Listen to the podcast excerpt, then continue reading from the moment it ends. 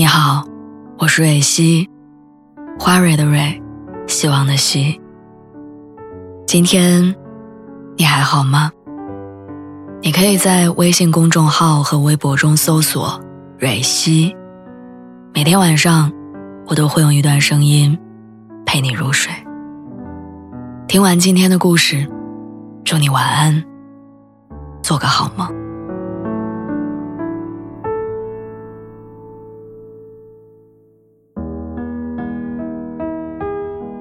两个人的关系好不好，其实一眼就能看出来，因为热恋中的两个人都有一个共同点，特别能聊。前几天我在电梯里遇到过一对热恋中的男女，从九楼下到一楼，总共不过三分钟的时间里，男生和女生一共聊了不下六个话题，从当天的天气到最近大热的影视剧，再到最近新开的那家餐厅，话题没有新意。令人羡慕的是，他们明明站在拥挤的电梯里，但说话的时候，眼睛里只有彼此。他们完全沉浸在跟对方的每一刻交流。我突然想起那种跟一个人有说不完话题的感觉，我也曾经拥有过。那个时候，智能手机还没有普及。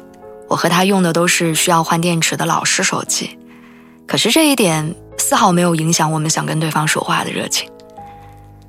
聊天聊到手机没电，换上新电池继续；聊到手机欠费，就交上话费继续说。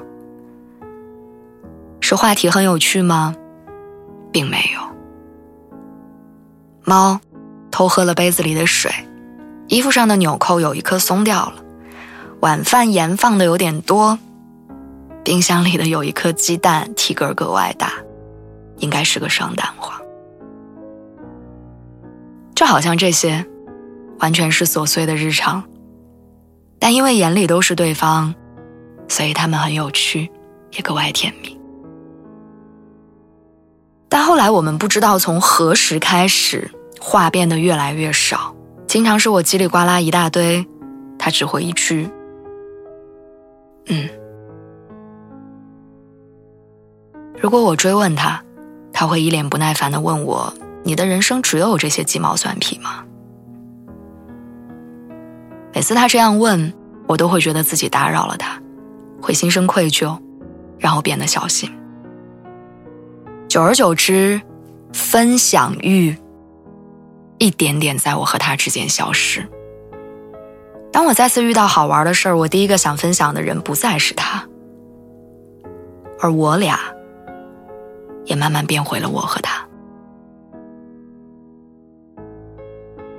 你说，当我们总在追问分享欲为什么会消失，说的话为什么越来越少的时候，我们真正关心的事情到底是什么？前段时间我在小区里散步。我偶遇了一对老年夫妻，他们走在我的前面，手牵手遛着弯儿。我听见奶奶跟爷爷讲说，他最近报了那个老年大学，过几天要组织一个书画活动，每个人都要出作品。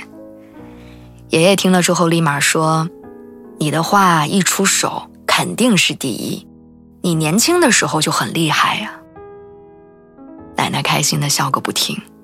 随口又问起爷爷当天跟小区的大爷们玩的象棋的战绩，接着又聊起了孩子、邻居。有人说，两个人在一起的时间久了，生活就会慢慢重叠，没有新鲜感，自然没有了分享欲，于是爱也无从谈起。但那天，当我看着这两个老年人一句一句的聊着家常，我突然明白。让分享欲消失的，不是选的聊天话题够不够新鲜，而是那个听你说话的人，他还对吗？